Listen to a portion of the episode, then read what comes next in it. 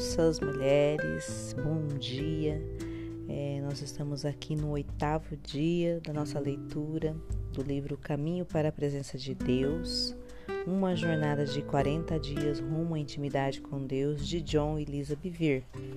O tema de hoje é Não ouça apenas, obedeça. Vamos à nossa leitura? Sejam praticantes da palavra e não apenas ouvintes, enganando-se a si mesmos. Aquele que ouve a palavra, mas não a põe em prática, é semelhante a um homem que olha sua face no espelho e, depois de olhar para si mesmo, sai e logo esquece a sua aparência. Tiago 1, 22 a 24.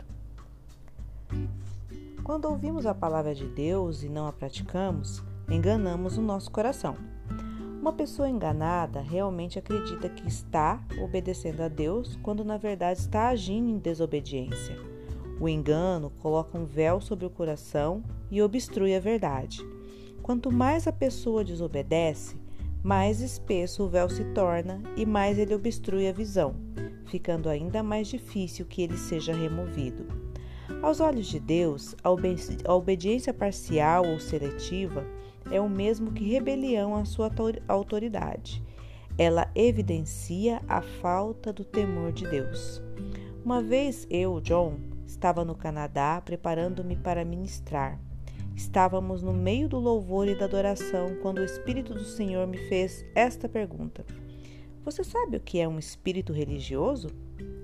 Aprendi todas as vezes que Deus me faz uma pergunta. Ele não está em busca de informação. Embora eu tenha escrito e pregado sobre os espíritos religiosos e como eles operam, soube imediatamente que, na melhor das hipóteses, a minha informação estava incompleta. Então respondi: Não, senhor, por favor, diga-me. Ele respondeu rapidamente: Uma pessoa que tem um espírito religioso é alguém que usa a minha palavra para executar a sua própria vontade. Em outras palavras, é quando pegamos o que o Senhor disse e moldamos suas palavras aos nossos próprios desejos, em vez de obedecer tendo os desejos de Deus em mente.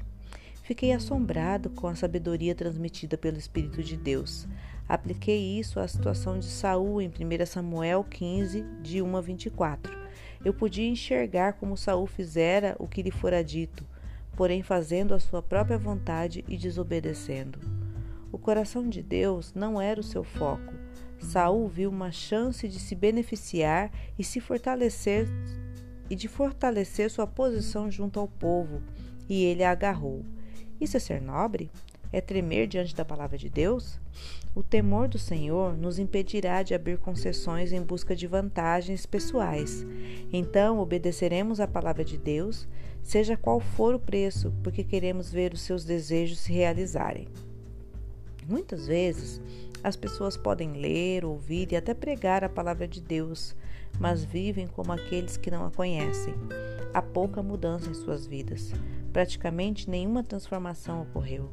O salmista descreve a situação daqueles que frequentam a casa de Deus, ouvem a sua palavra e, no entanto, permanecem sem ser transformados. Ele diz: Pois jamais mudam sua conduta e não têm temor a Deus. Salmo 55, 19. Esses indivíduos professam que foram salvos, mas não foram transformados pelo poder de Deus. Eles são ímpios, ingratos, destituídos de amor, desobedientes, não perdoam e exibem outras características que não os diferem em nada daqueles que nunca ouviram a palavra de Deus. Eles provavelmente não fumam, não bebem, nem xingam como os ímpios nas ruas, mas interiormente suas motivações são as mesmas. Essas pessoas são egocêntricas.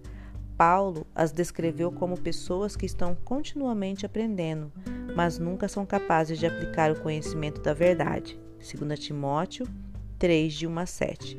Essas pessoas estão enganadas. Versículo 13. No deserto, os filhos de Israel sofreram com a falta de visão própria daqueles que têm um véu sobre seus corações. O véu se chamava engano. Eles ouviram a palavra de Deus e viram seu tremendo poder mas permaneceram exatamente os mesmos. Sua falta de santo temor fez com que os seus olhos espirituais fossem obscurecidos. Sem o verdadeiro arrependimento, esse véu tornou-se espesso a ponto de levar à cegueira. O coração dos israelitas tornou-se cego para o tipo de pessoas que eles se tornaram. Embora tenham celebrado a libertação do Egito, o mundo, eles perderam de vista os propósitos de Deus e recuaram até se acovardaram quando a sua presença gloriosa foi revelada. O mesmo pode acontecer conosco se não dermos ouvidos às advertências de Deus. Removendo barreiras. Em que momento você moldou os ensinamentos do Senhor aos seus próprios desejos? Peça a Deus para retirar o véu do engano que está sobre o seu coração e tome a decisão de sair do estado de obediência seletiva. Vamos orar? Pai, retira o véu do engano de sobre meus olhos. Quero ouvir a tua verdade e depois obedecer a ela. Arrependo-me de todo engano em meu coração.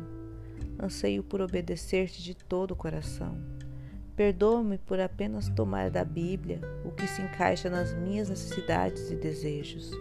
Obrigado pelo perdão dos pecados através de meu relacionamento com Jesus Cristo. Ensina-me a obedecer a toda a tua verdade na Bíblia, tendo somente os teus desejos em meu coração.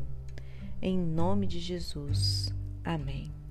Luz para o seu caminho hoje, 1 Samuel 15, de 1 a 33, 2 Timóteo 3, de 1 a 13. Eu espero que você esteja gostando, acompanhando essas devocionais.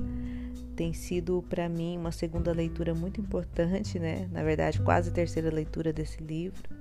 E eu tenho certeza que ele pode abençoar a sua vida também, mas você precisa abrir o seu coração e a sua mente para receber a palavra do Senhor. Tenha um dia abençoado e amanhã, nosso dia 9. Diligentes em nossa obediência. Vamos nos preparar para essa leitura.